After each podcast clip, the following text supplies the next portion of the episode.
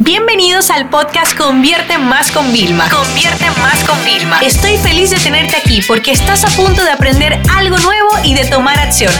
Así que prepárate para tu dosis diaria de estrategias, tácticas y herramientas para escalar tu negocio con fans, publicidad y contenidos.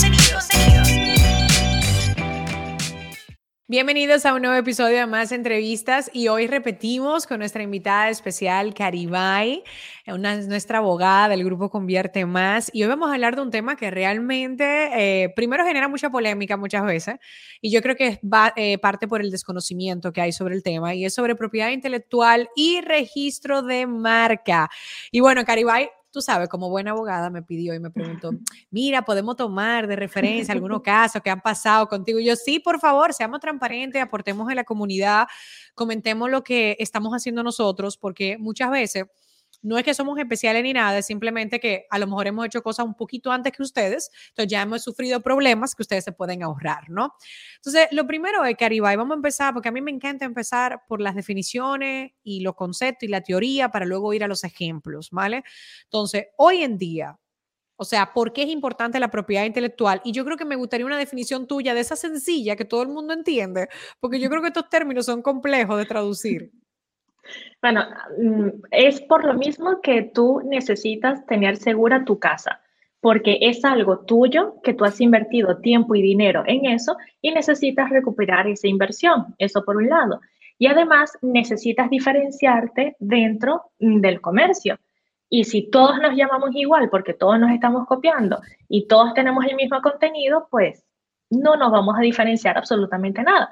Y para eso precisamente está la propiedad intelectual o industrial, para tanto diferenciarme en el comercio como para recuperar la inversión, tiempo y dinero que eh, realicé haciendo algo determinado. Ok, y, y, con esto de, por ejemplo, derechos de autor, propiedad intelectual, ¿cuál es la relación que tienen, las diferencias que tienen para que podamos entender? Porque yo creo que es como que no, ese es mi derecho de autor, eso tiene derechos de autor, pero ¿realmente entendemos qué es lo que hay detrás y el significado de eso hoy en día?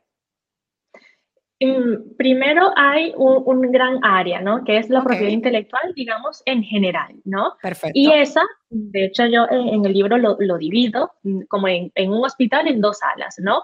Tenemos por un lado los derechos de autor y tenemos por el otro lado la propiedad industrial.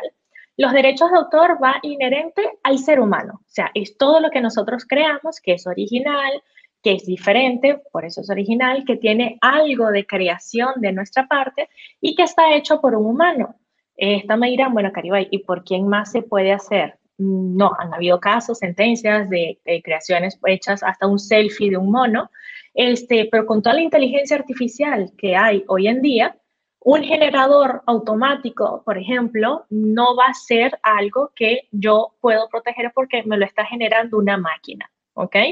Este, las plantillas de Canva no la estoy haciendo yo, quizás eh, es algo ya generado de forma automática por Canva, entonces eso no.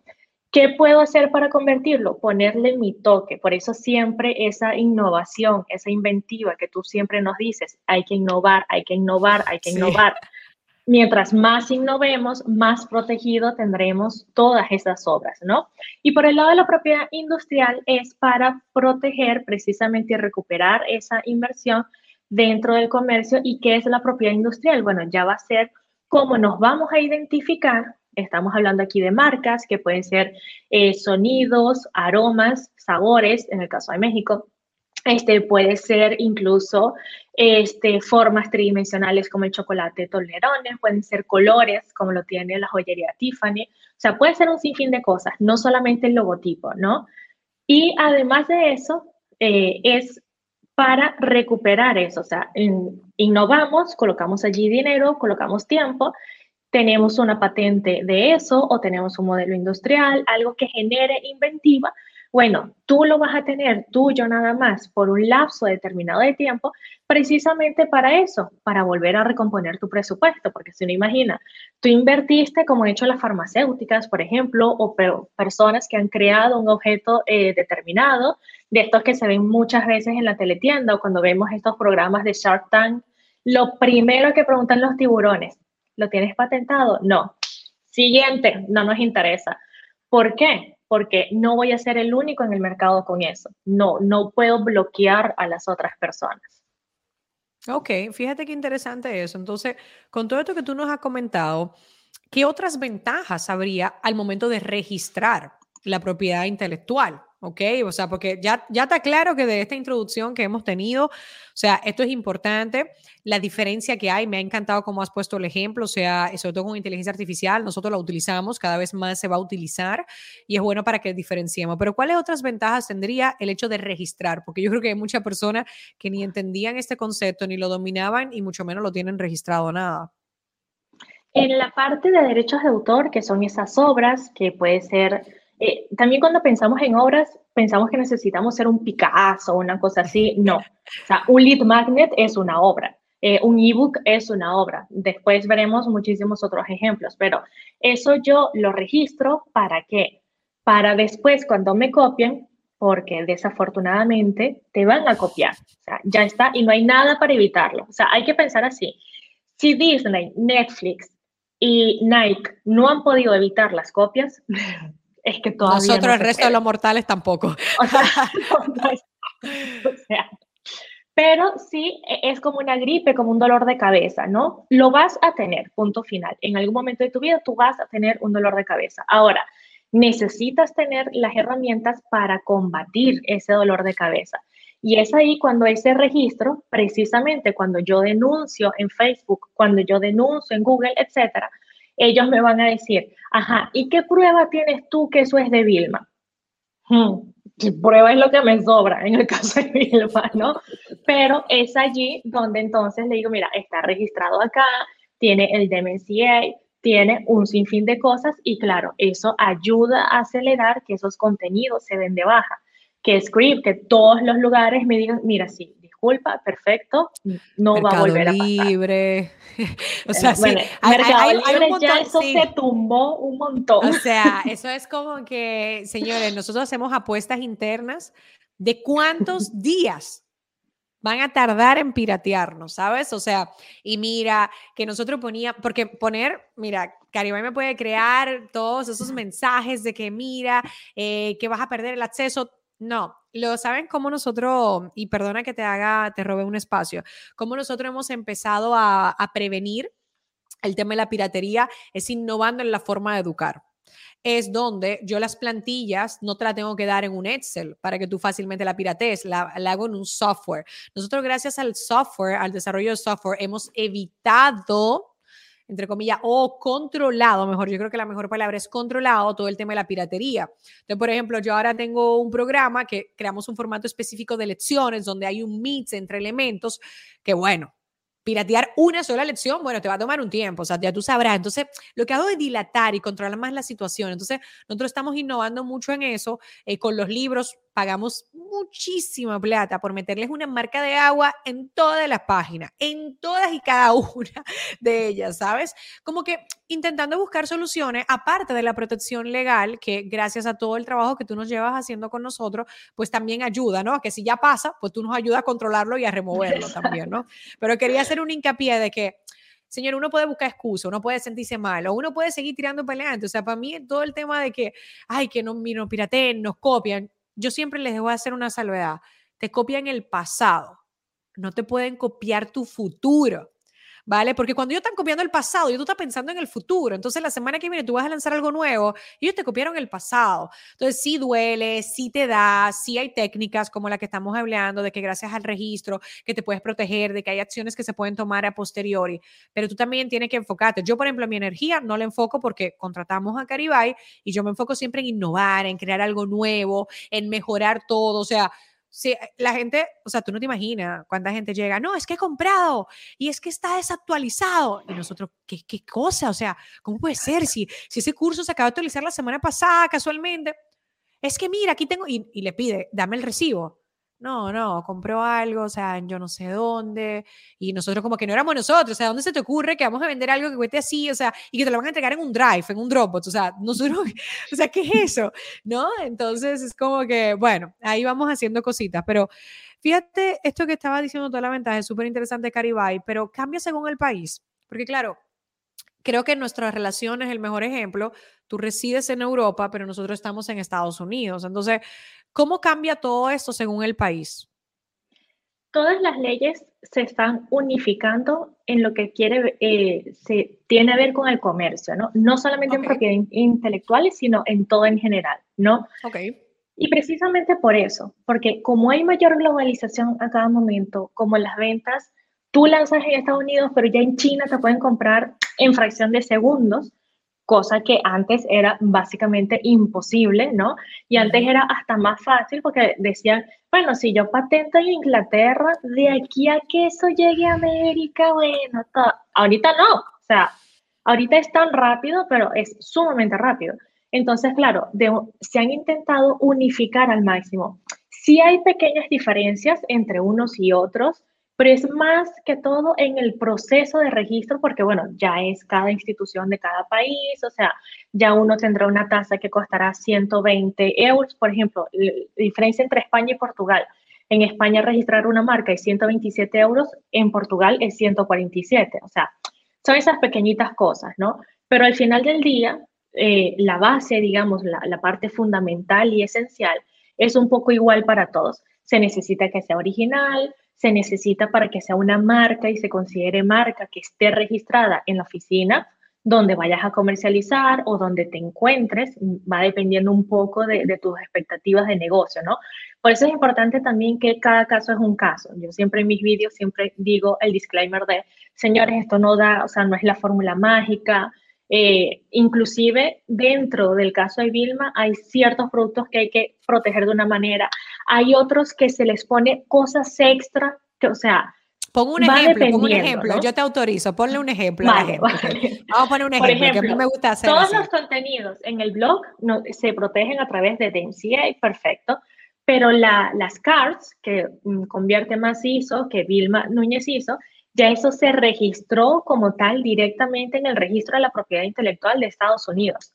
¿Por qué? Porque al momento que algún empresario se copie, se va a poder exigir una indemnización mucho mayor, hasta 150 mil dólares. O sea, mm, son esas cositas. Ay, pero el contenido en el blog, mm, el contenido en el blog sí es importante, obviamente que sí es importante, pero en ese momento y para ese producto, que era mucho más innovador, que era algo que no estaba para nada en el mercado hispano ni nada, se dijo, no, mira, esto, o sea, esto es oro, hay que protegerlo de una manera como que más, más agresiva, ¿no? Más importante.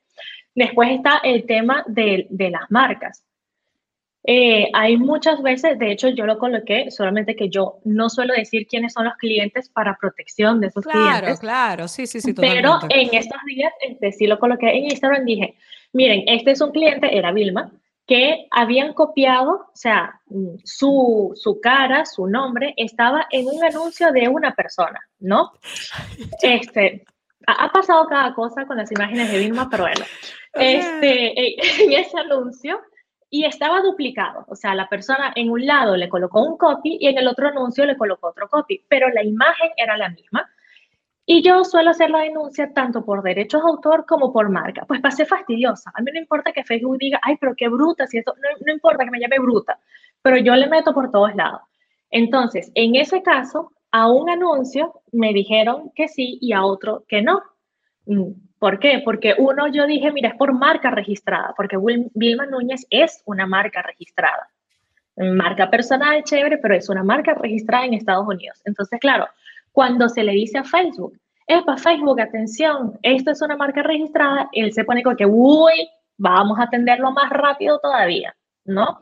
Y además, ¿qué es lo que hemos hecho en Mercado Libre? Hay programas especiales en donde ya tú puedes hacer otro tipo de denuncia que no es el formulario que entra a todo el mundo, sino que es un, brand protect, es un programa especial para proteger a las marcas, ¿no? En donde cada vez que se lance algo, viene que tenga la palabra Vilma, Vilma Núñez, como, como que sea sospechoso, ellos te lo apartan, ¿no? Y te dicen, mira, de esto, tú consideras que sí, que no, A ver, hay otras Vilma Núñez en el mundo, inclusive hay una que hay escribe libros que... Claro, una activista, o sea, que se llama igual Vilma Núñez, y le llaman la doctora, y yo tengo un doctorado, no? Entonces, claro, por eso muchas veces buscar el, contenido de Vilma tarda un poquito porque aparece esta activista que de paso tiene muchísimo eh, eh, movimiento. Eh, y es ahí cuando me dicen, mira, ¿esta cuál Vilma es? ¿Es la tuya o es la otra? No, es la otra, eso es con ella, yo no tengo nada que ver ahí. Así que dele, publique eso, que yo no sé si ella lo quiere bloquear, no, no tiene nada conmigo. Pero la, la Vilma Núñez convierte más marketing, eso sí. Entonces, claro, tener tu marca registrada te da acceso a todo esto.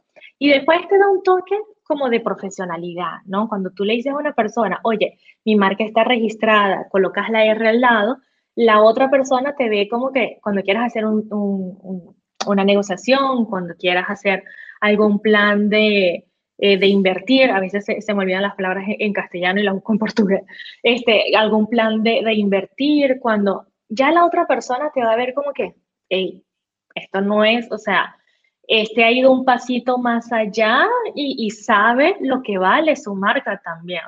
Y hay muchas empresas como Google que tiene dos patrimonios, o sea, tiene su marca, lo que vale la marca, y tiene lo que vale contablemente, pues los edificios, el software, eh, su capital humano, etcétera, etcétera, y lo que venden todos los días.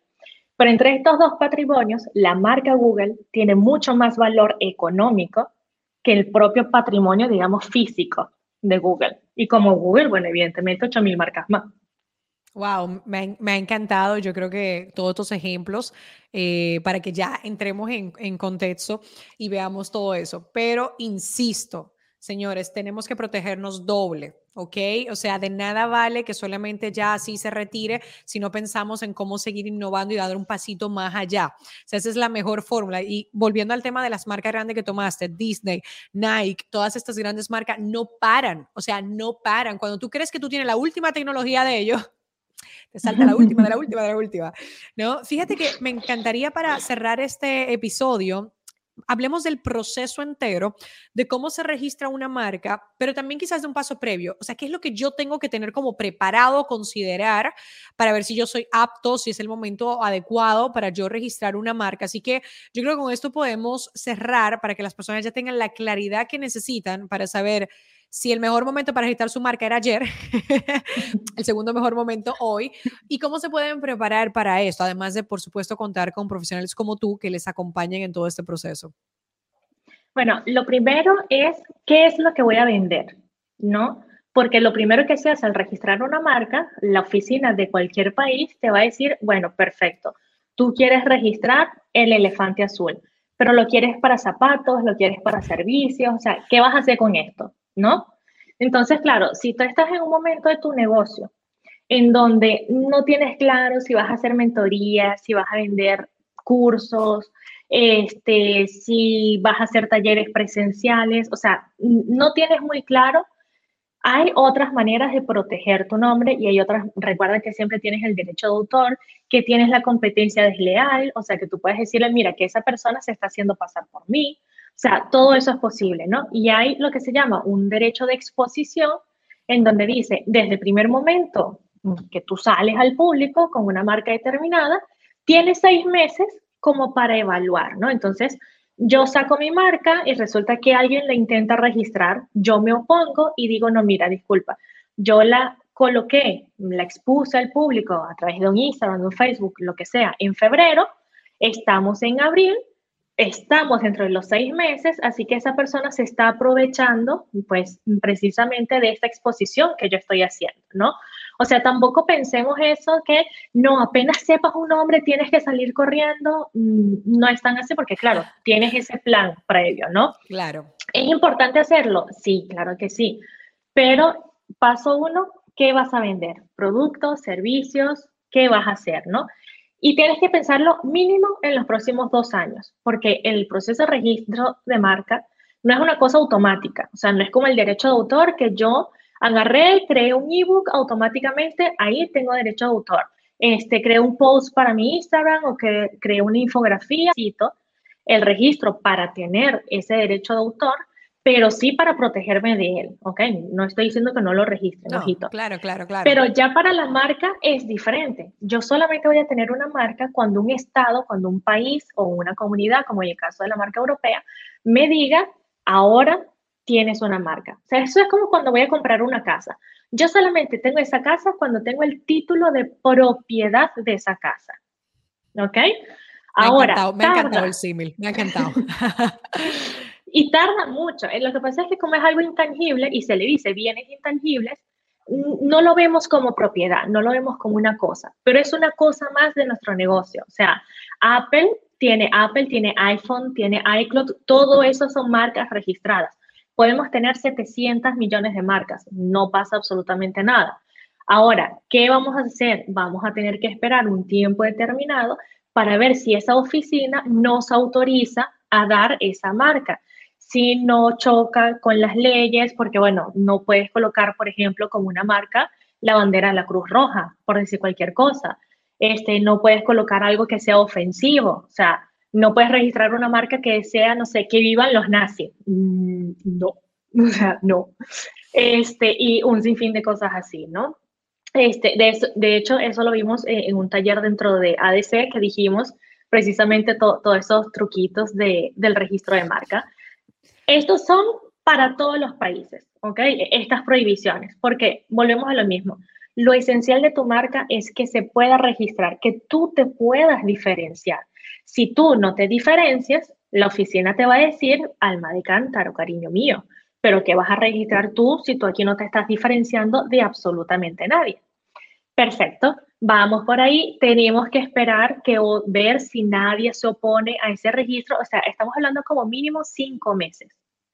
Entonces, si tú no haces tu plan de, bueno, yo en los próximos dos años voy a vender, entonces cada seis meses vas a tener que estar registrando una marca diferente porque se te ocurrió otro producto, porque no estoy diciendo que en el futuro no lo puedas volver a registrar, pero si tú tienes un plan más o menos de visión de dos años, bueno, ya puedes ir haciendo ese trámite de una vez desde ahorita. ¿Ok? Ok. Y te voy a poner una pregunta incómoda, eso notaba, ¿eh? Pero mi audiencia, tú sabes que a mí me gusta ser mm, muy transparente, tú sabes que eso es algo que enseñamos en Academia Consultores, de el presupuesto transparente nos referimos a que, mira, esto es lo que cuesta, pero hay unos gastos asociados. Si hoy en día eh, nuestros oyentes o quienes nos están viendo por YouTube eh, quieren saber una horquilla, independientemente del, país donde se encuentre, más o menos, ¿a esto cuánto le tengo que invertir? O sea, si yo, además me da curiosidad porque yo le voy a decir algo. Yo ya los presupuestos legales, yo, yo lo tengo que aprobar, que no me queda de otra. O sea, es que no me queda de otra. O sea, pero yo al día de hoy, ok, estoy pensando en uno de los proyectos nuevos que quiero abrir, ¿ok? Y estoy haciendo el presupuesto, ¿no? Entonces, ¿cuál es la horquilla que yo tendría que manejar para registrar mi marca? Hablando, por supuesto, de casos genéricos, porque yo sé que cada caso quizá puede ser un poquito más, un poquito menos, pero así, como más o menos con tu experiencia, de todos los años que tú has tenido, ya sea tú, ya sea otro, una, horquilla de precio para que la gente lo tenga. Mira, debes considerar como mínimo, muy mínimo, eh, unos 600 dólares.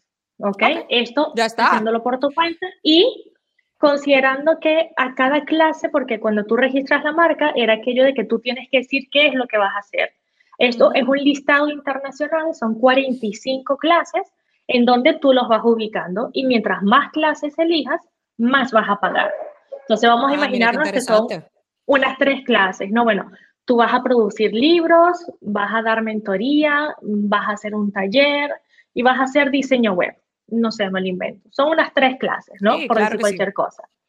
Este, esto también hay que evaluar bien si realmente es un producto, un servicio, porque muchas veces hay aquella cosita de, no, cariño, pero yo entrego cosas porque yo hago catering y claro, yo entrego cosas, yo entrego productos. No, tú haces un servicio. O sea, tú no me estás vendiendo pan, marca, elefante. Tú me estás vendiendo el servicio del catering, que bueno, claro, me entregas un pan y me entregarás la torta y el resto de las cosas para la fiesta.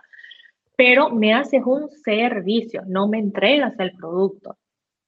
Ok, perfecto. No, de verdad que Caribay, o sea, yo misma, eh, porque parte de mi rol como CEO es literalmente delegar. Y bueno, Caribay normalmente trabaja más de la mano con Roselina, eh, que es nuestra directora de marketing y supervisa todas las operaciones, y con José, que lleva siempre toda la parte legal y de finanzas, en las adquisiciones que hemos hecho de empresa, él que ha liderado todo ese proyecto, y Caribay normalmente trabaja más con ellos dos que conmigo. Así que de verdad te agradezco de corazón estos dos episodios.